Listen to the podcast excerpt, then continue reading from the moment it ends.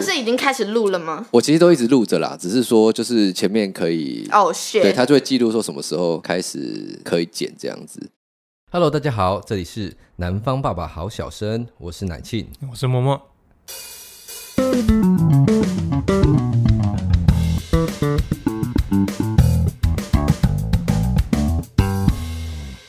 小苏。提的几个点，第一个就是那个电影的，你可以不要叫小苏吗？你没有没有要剪进去的地方，你可以不要叫小苏吗？你叫小苏超怪的啦，不然你叫叫什么啦？你又不跟我讲名字，你平，但你不知道我名字，路人甲，你要我叫你本名啊？你不是平常都叫我本名吗？啊，对啊，连名带姓啊，谢谢。连名带姓是谁歌？张惠妹。啊，对，没有人在乎，没有人在乎那个过气歌手，我们很在乎。怎么样？我来，我看一下。我靠，一个看大纲，一个知道大概到底是要怎样？可以是你要分析。然后知道一个看过，但是他没有要参与，什么意思？你是唯一看过的啊，不是吗？什么意思？哎、欸，你是什么样契机去看那一部电影的、啊？这部电影是叫什么名字？我我十二岁，你介意吗？介意吗？对，你是什么样契机去看？嗯，因为就是我通常都会看一些电影解说。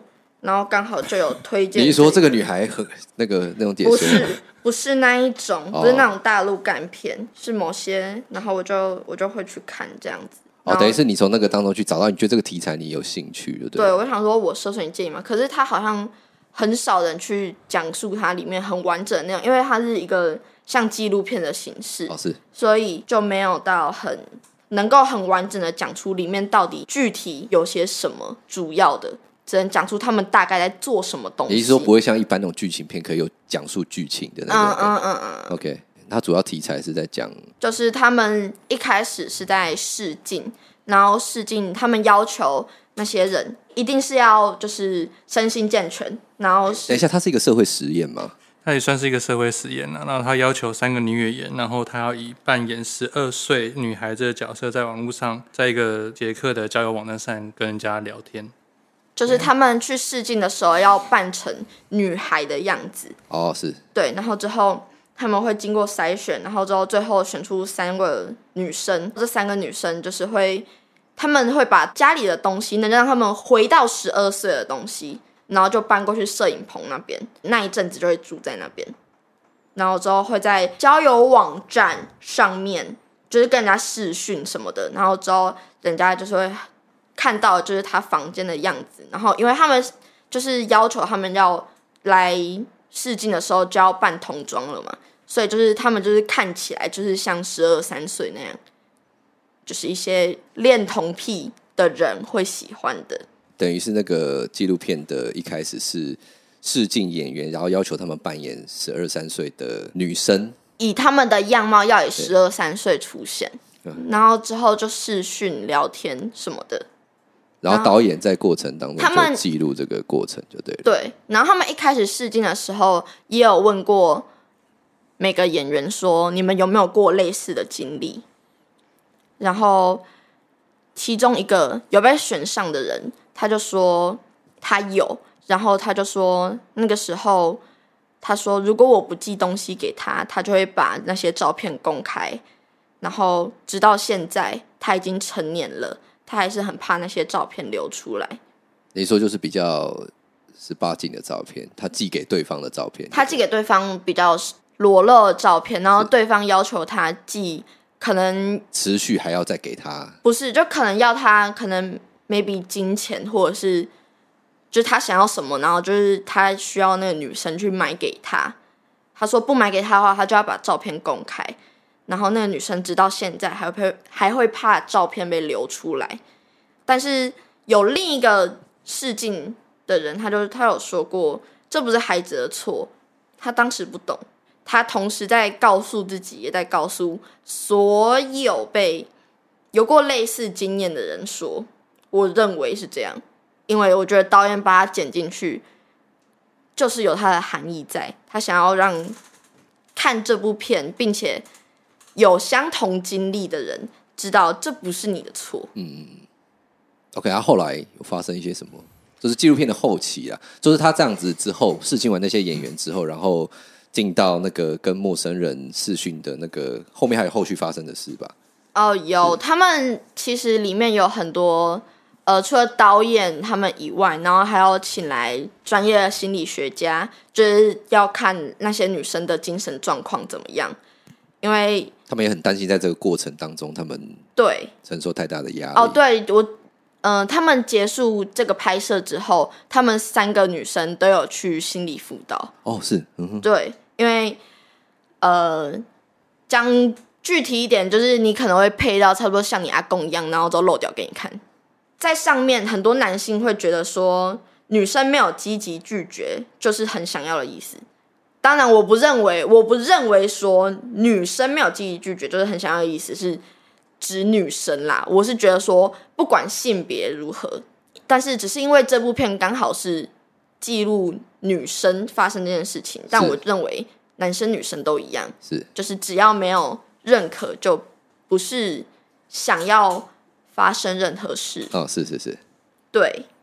他，你你刚刚讲那个什么女生积没有积极拒绝这件事情，是他们等于在过程当中，呃，会有去问那个对方说，呃，对方会问说，你想要看我的，你想要看我的私密处吗？或者是说，嗯、呃，你愿意怎样怎样吗？可以脱衣服吗？嗯、什么的？嗯、哦呃，因为导演有是有给指示的，所以他们就是。没有很积极，就毕竟他们要像十二岁的女生一样天真懵懂、不谙世事，所以他们就就是像听不懂对方说的那样，所以对方会讲的越来越明确。哦，懂意思。对，然后之后他们就会认为女生没有积极拒绝，女生也就是好像想要知道到底是什么意思。嗯，所以他们会认为说女生是想要进入下一步的。哦，懂意思。还有一个是说。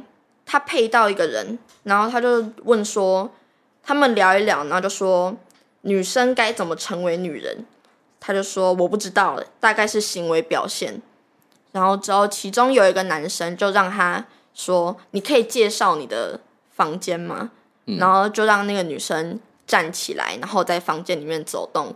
当然有看过纪录片的人就会知道，他就是那个男生，就是只是想要看他的身体，因为他当时是穿着像睡衣一样，就很 casual 那样。然后之后他只是想要看他的身体，或者是他的发育什么的。当然那个女演员也知道，不过她也是就是这样照做。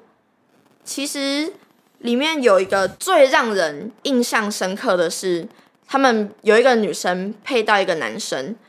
他就说，有些人希望我拍裸照给他们。那个男生回他说，喜欢自己是成功的第一步，不过这是你的隐私，应该只留给你爱的人。这是整部片比较积极正面的部分。以来只有这个人，只有这个人这样子告诉他。那个男生甚至跟他说，这样不好，可能会被放到网络上，不要这样做。然后那个演员就说：“可是我身材很棒。”然后男生就说：“就说了那一句话。”然后之后那个女生就哭了。他没有想过一段如此正常的对话，竟然在这个实验短短的几天中就让他产生这么大的激动。然后旁边的工作人员还有其他的女性演员也跟着哭出来。就是你以前认为再正常不过的事情。当你在进行这一项，你要说社会实验也好，这项纪录片也好，你会发现这其实不是一件很正常的事情，这竟然是一件这么难能可贵的事情。怎么好像有点沉重？要不然你挑这，本来挑这部片就会变这样子啊？好像是哦，一定的啊。嗯嗯嗯，对啊。可是其实我觉得很很多时候，现在现在像现在这种东西哦，虽然也不是鸡蛋诞生鸡啊，其实自古以来这种。性骚扰啊，这些东西啊，其实在我是这样觉得啦。你在网络发达之后啊，你隔着网络之后，反而越来越猖獗。对，因为毕竟很多其实就是他会认为说，哎，我在这个交友网站上，我开了一个开了一个账号，那我只要不要把我的任何真实的讯息透露给这个账号，那我是不是可以在上面为所欲为？对啊，甚至有人可以改 IP 地址，是，就是即使你透露了什么，或者是你传了什么。你外流了什么？警察也是找不到的。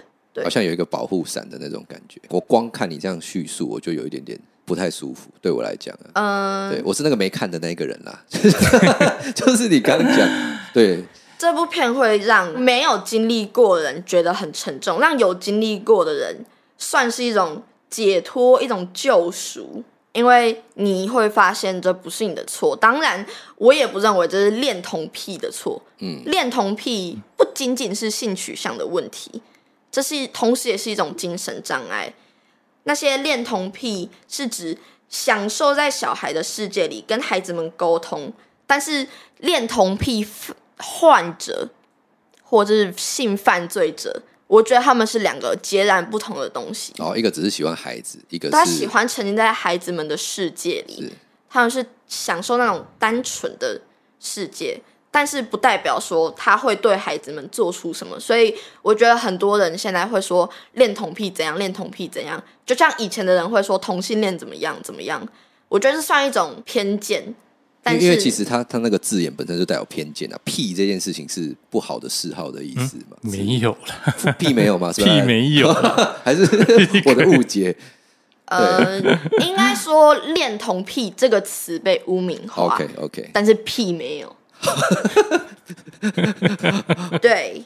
因为其实那个时候你讲了这部片之后，其实我我是很喜欢看纪录片的人啦。说实在，像我之前的那个好几集当中，我都会分享说我曾经看过什么样的纪录片。那纪录片其实相对来讲比较沉闷，没有什么剧情嘛。所以如果你没有那种对那个议题有相对认识或者是兴趣的人，对，你会觉得他为什么一大堆那种画面跳来跳去啦，或者说很多那种以前的画面的这种状况。对，但是你那时候讲这部片的时候，我我其实我真的讲，我有点。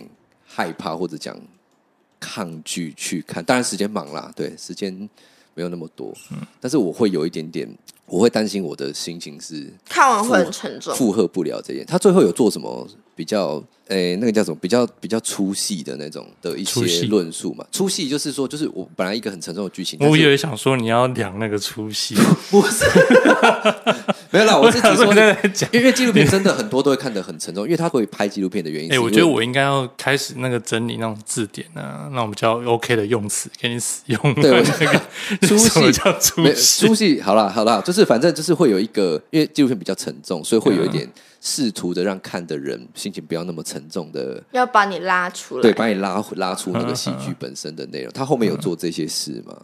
但是我比较关注内容前面的部分。对，对，但是我认为他无论有没有做这个事情，这部片本身就很值得你反思。所以即使他做了这样的事情，把你拉回去了，但是你还是会去想里面的很多他们所说的话，他们所做的事情。不管是演员、导演、那些专业学者，还是那些恋童癖、那些性犯罪者，因为里面甚至有一名匹配到的男生，他是带儿童营队的，他时常接触小朋友，然后之后他在这个网站上面，他也是要求哦，可不可以裸露身体什么的，因为刚好被一个刚好在摄影棚里的人认出来。其实我觉得他们有一点太。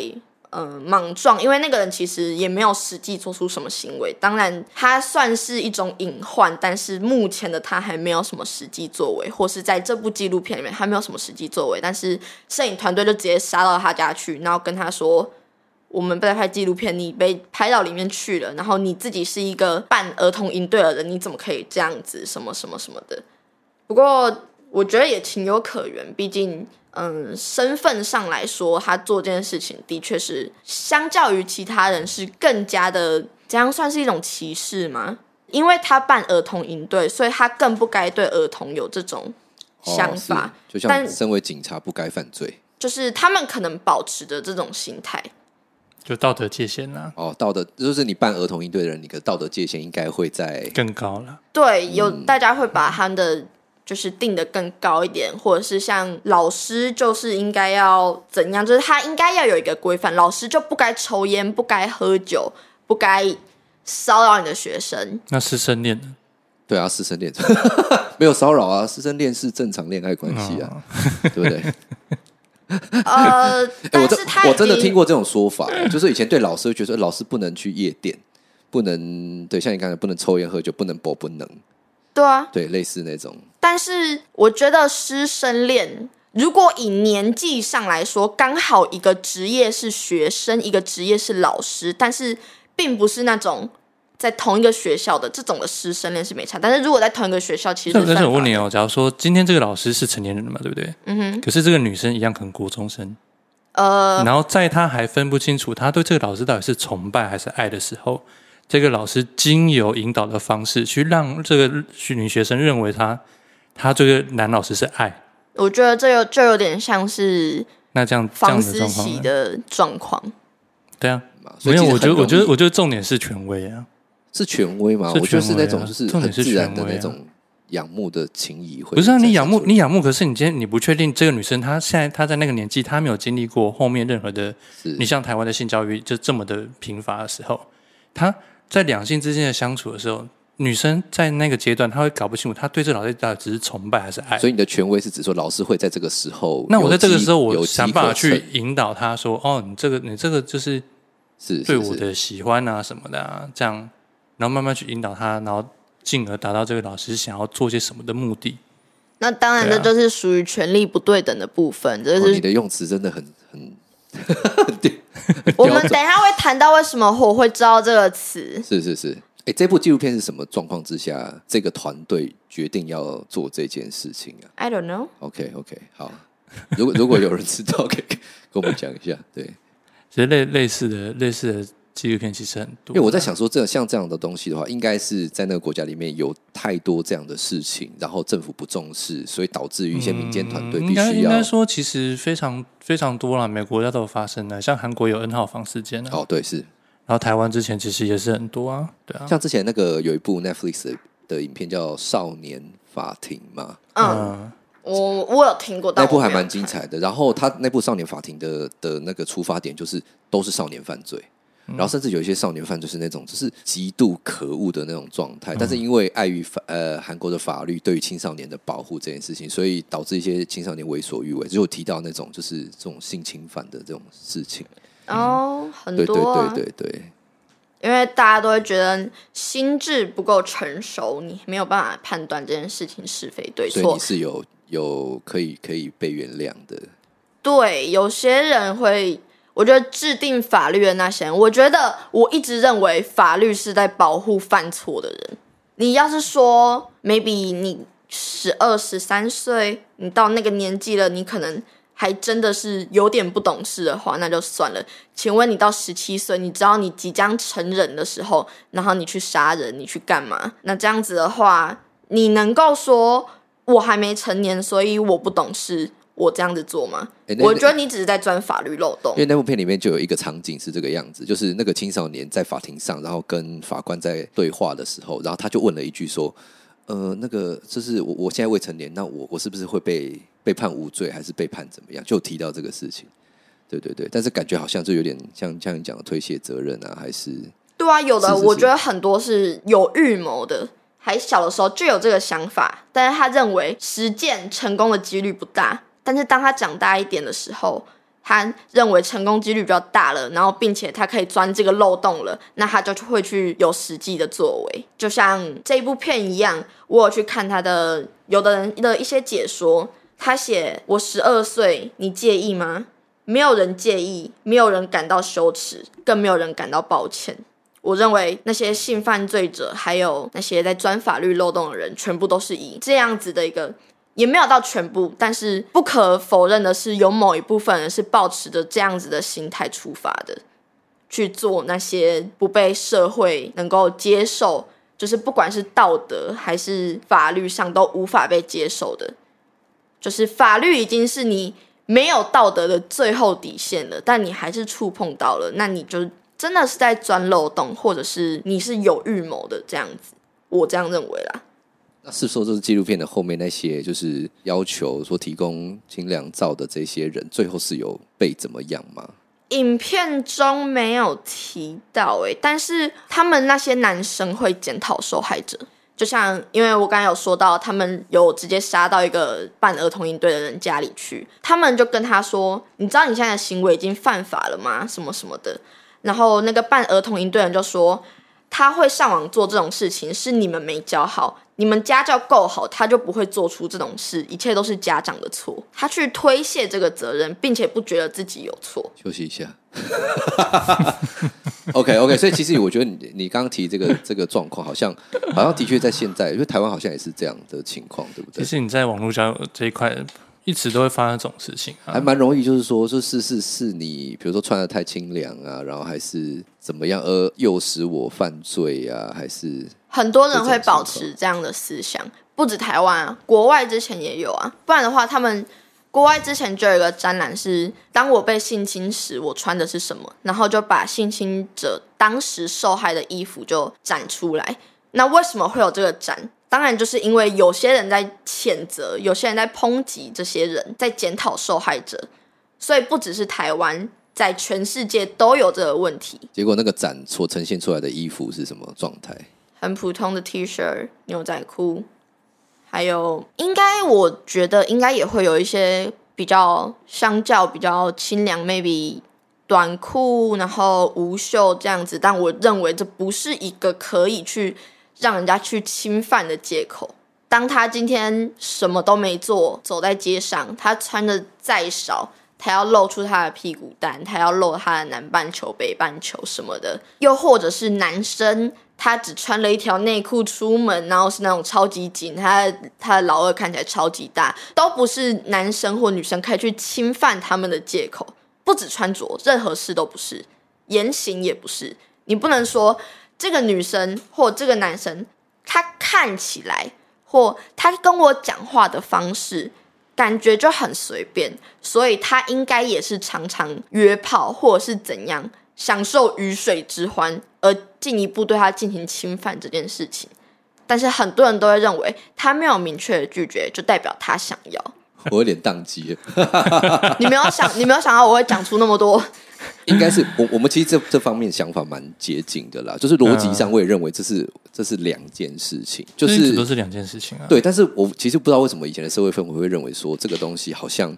呃，应该说，其实，在以前最早，你从父权父权社会一路下来，跟父权社会应该有关系吧？对，所以就下来，然后女性被打压嘛，然后甚至以前有出现过什么是，女生只要露出手臂，你就可以娶她。你说中古世纪露出脚踝就可以？对啊，之类的啊。啊，所以就变成说，你衍生到后面，他会认为说，你今天性的这个方面。在于性的这块，你女生只要进入一个裸露的状态，很多父权遗毒的东西就会认为说，哦，你今天就是一个在在暗示我、暗示啊、诱惑的状态啊。是，所以其实像你现在法律上，他们在讨论一些叫除魅化。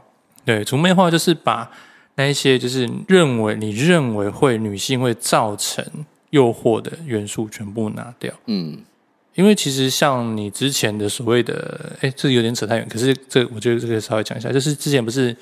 民法有所谓的通奸处罪化，老师，通奸处罪化其实它最早最早一些重点就是变成说，它其实是很多女性外面的那个我们称之所谓小三，可是家里那个女性，她可能发现就是他们有通奸事实，可是他想要去控告他们的时候，其实他控告自己是控告两个嘛，可是往往很多时候配偶的那个控告会被收回，对，现在他只告那个小三，所以变成说这个东西在法律上，其实他们认为说。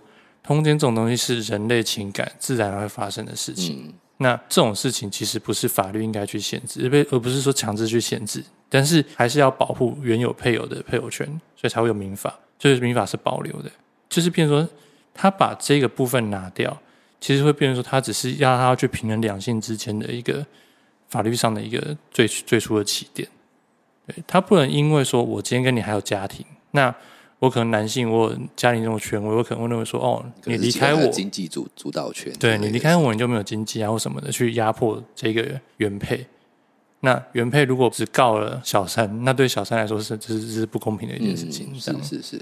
然后像之前有所谓的像像现在其实真的非常多啊，像 AI 现在不是很多 AI 换脸，嗯，就有人会把某些人的脸换到女优换到女优身上或什么之类的那一些，哦、对，那他们就认为说这个东西的。因为之前像法白他们有讨论过这个东西啊，就是之前不是那个嘛，小玉被判刑嘛，也是这个事情嘛。对对，对。那今天重点，今天有一个重点是哦，头是你的头，可是身体是别人的。那今天是对方那个人的身体引发你的性欲，还是你的头引发他的性欲？这种呃呃，我觉得你应该说他的脸，而不是他的头，就是头啊，一样啊。好，对对对，是是脸的部分。那所以，变成说，那如果你今天因为你的脸被接到了别人的身上，可是引发性欲的是别人的身体，是你法律上要怎么拿捏？那这也是个问题啊。可是这就是变说，无论你的修法或什么，其实修法都要跟着时代与时并进，慢慢往前走。哎，但是是事实上，是不是法律会走的比现阶段的状态还稍微慢？一定会比较慢啊！一定事情都发生完了嘛，然后才会来。想想办法去做做修正，啊，会有法律的出现，就是一定会有人干过什么蠢事才会出现。加上我觉得，不论是他的脸还是身体，令人引起性欲，我觉得最大的受害的就是那个脸被移过去的人，他脸就被移过去，嗯、然后就你被外流了，你被外流了。我们可以讨论到自身经历的部分，太棒了！哇，对，这种强行转。